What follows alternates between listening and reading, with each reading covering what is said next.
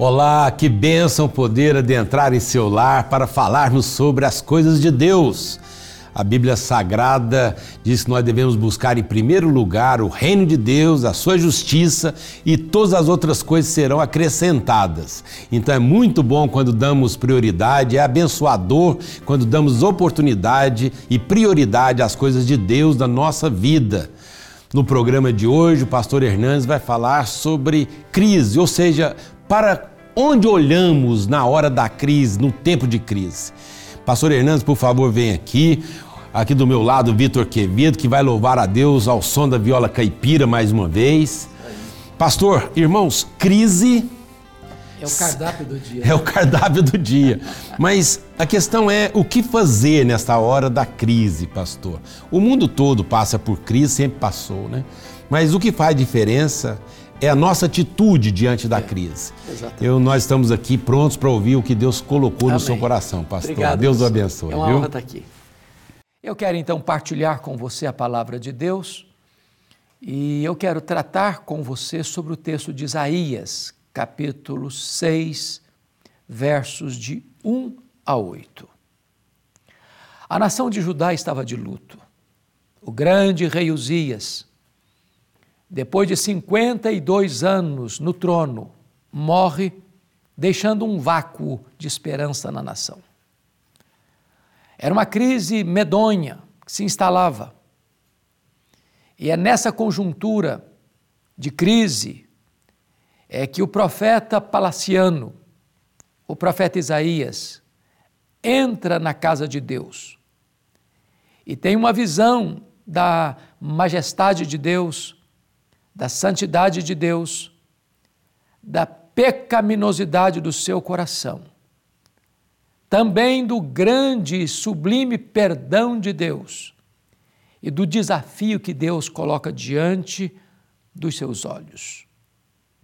Nós vivemos hoje uma crise não só local, regional, nacional, mas uma crise mundial. Crise política, crise econômica, crise social, crise moral, crise espiritual. Parece-nos que crise é o cardápio do dia, é a agenda das famílias e das nações. A questão não é se a crise está aí, a carranca dela nos assusta. A questão é o que fazer nesse tempo de crise. A primeira coisa que Isaías nos ensina é que em tempo de crise nós não devemos nos rebelar contra Deus, nos insurgirmos contra o eterno, nem tomar os atalhos perigosos e escorregadios da rebelião. Em tempos de crise, devemos buscar a casa de Deus para compreendermos quem é Deus. E a primeira coisa que Isaías contemplou foi que este Deus ele está sentado num alto e sublime trono. Os tronos da terra podem ficar vazios, mas o trono de Deus jamais ficará desocupado. Os reis, os príncipes, os presidentes, os primeiros ministros, os governadores, os prefeitos podem ser apiados do poder, mas o nosso Deus continua no trono. Ele tem as rédeas da história em suas mãos. Ele dirige não só o universo, não só as nações, ele dirige também a sua vida. Mas mais do que isso, quando o profeta Isaías contempla Deus assentado num alto e sublime trono, ele vê seres celestiais ao redor do trono cantando: Santo, Santo, Santo é o Senhor dos exércitos, toda a terra está cheia da sua glória. Nós não podemos nos aproximar deste Deus sem compreendermos quem Ele é. Ele não é apenas soberano, Ele é santo. Os seres mais espirituais, os serafins, na presença dele, cobrem o rosto. Ele é luz. E quando nós nos aproximamos dele, temos a plena consciência de quem nós somos, porque o profeta então diz: Ai de mim, eu estou perdido, porque os meus olhos viram o Senhor dos exércitos. Eu sou um homem de lábios impuros e habito no meio de um povo de impuros lábios.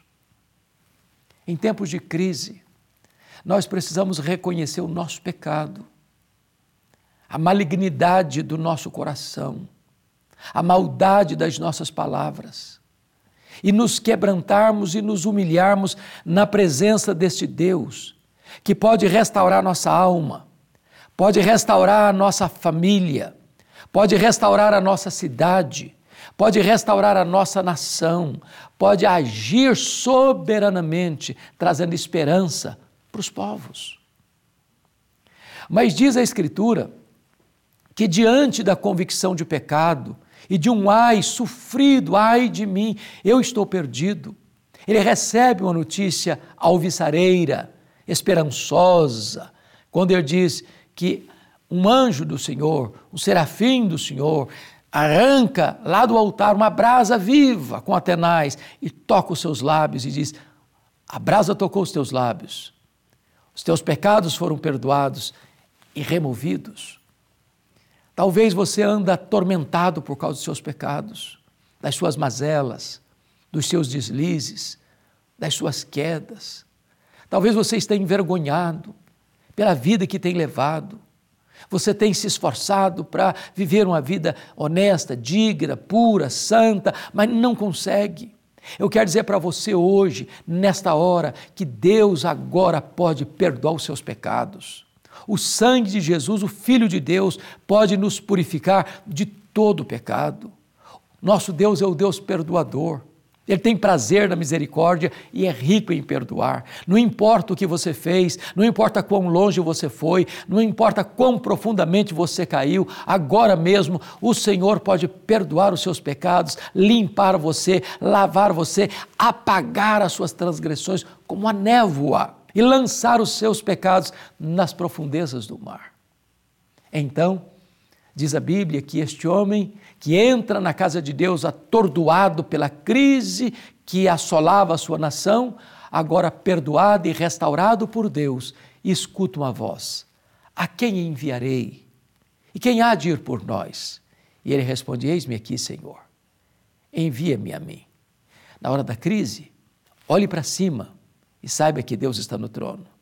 Na hora da crise, olha para dentro e veja quão pecador você é. Na hora da crise, olhe ao seu redor e veja que Deus é poderoso para perdoar o seu pecado. Mas na hora da crise, olhe para as nações e saiba que Deus está chamando você para um grande propósito: ser o seu embaixador, ser o seu atalaia, o seu arauto, a proclamar essa salvação a todos quanto dela carecem e necessitam.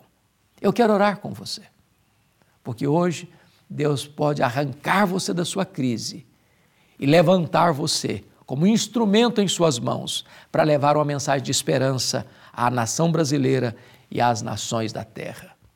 Ó oh Deus, eu quero te agradecer, porque tu és o Deus que supera crises, o Deus que estanca esse fluxo doído que brota da nossa alma, trazendo-nos gemidos em noites indormidas. Eu quero te pedir que agora mesmo tu visites o coração de cada pessoa que assistiu esta mensagem para que essas pessoas sejam levantadas por ti para serem uma bênção na sua família, na tua igreja, na sociedade. Assim oramos, em nome de Jesus. Amém.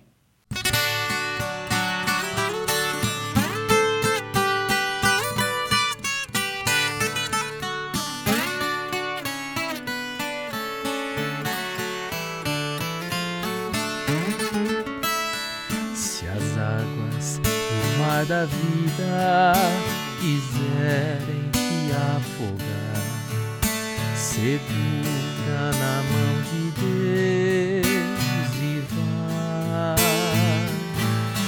Se as tristezas desta vida quiserem te sufocar, segura na mão de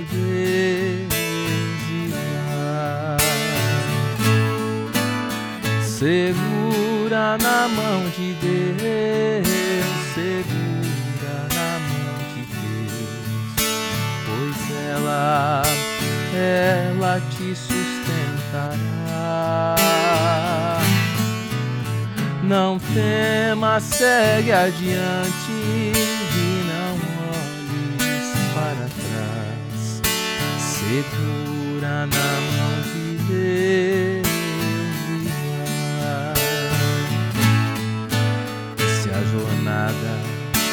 pesada e te cansas na caminhada, segura na mão de Deus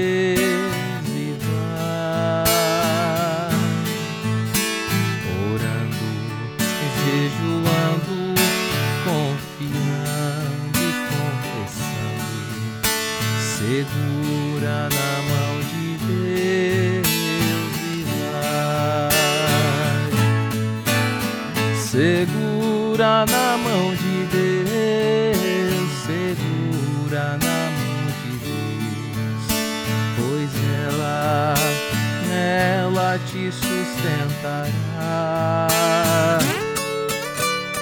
Não temas, segue adiante e não olhes para trás. Segura na mão de Deus e vai. Benção, muito obrigado. Nós louvamos a Deus pela participação do Vitor Quevedo aqui no nosso programa, cada dia. Tem sido uma benção. Muito obrigado, meu irmão. Deus abençoe você. Continue usando, né? E você que quer conhecer mais do trabalho do Vitor Quevedo, entre aí as redes sociais aí, você vai ver muito conteúdo. Tem sido uma benção, né, pastor? Graças Não Deus, só aqui né? no programa, mas o ministério do Vitor Quevedo é, muito bom. Trazendo também essas músicas É, clássicas, né? Maravilhoso. Ao som da viola caipira, isso para nós. Maravilhoso. Muito bom. Pastor, também maravilhoso é este livro que Deus te deu a oportunidade de, de escrever. São dez personagens bíblicos. Exato. O- As histórias tiradas da palavra de Deus, como se o personagem, ele mesmo estivesse falando. Contando a sua história. Me permita aqui, olha. Claro. Ó, eu sou Timóteo. Nasci em Listra, importante cidade da província da Galácia do Sul. Nesse tempo, o Império Romano dominava o mundo. Meu pai era grego e minha mãe judia. Cresci num lar piedoso, pois minha avó Lloyd era uma mulher muito consagrada ao Senhor e ela exerceu forte influência sobre minha mãe Eunice. E assim vai a Eita. história de Timóteo. E- jeito. como se ele estivesse contando a própria história com textos e informações que você tirou da palavra de Deus. Não tem nada mais do que está na Bíblia Não Sagrada. tem nenhum romantismo fora do registro Muito bom. São dez personagens. Exatamente. Eu gostaria de motivar você a ler esse livro. Muito agradável, do Pastor Hernandes. Minha história vai impactar a sua. Entre aí na loja virtual de Luz para o Caminho. Tem um QR Code, o número do WhatsApp. Leia esse livro, uma benção. E também a Sexta Igreja, pastor. Vamos falar um pouquinho da Pois Sexta é. Igreja. Você tem lá uma reunião de oração, pastor, que tem sido a marca da igreja. Verdade. Fala para nós como é que é isso. Sim, todas as sextas-feiras, das 5 às 6 e meia da manhã, nós temos o Clamor pela Família, uma reunião de oração. Que coisa E tem boa. sido uma bênção de fato. E os cultos, né, nós temos os cultos do- aos domingos 9, 17 e 19 e 30. Louvado seja Deus. Olha, gente, se você ainda não foi a essa reunião de oração, toda sexta, de 5 da manhã às 6 e meia da manhã, você não pode perder. Vá lá orar pela sua vida, pela sua família. Deus tem coisas grandes a fazer por você, em você e através de você. Amém. Glória a Deus. Muito obrigado. Até o nosso próximo programa, se Deus permitir. Tchau, tchau. Fique com Tchau, Deus. gente. Um abraço.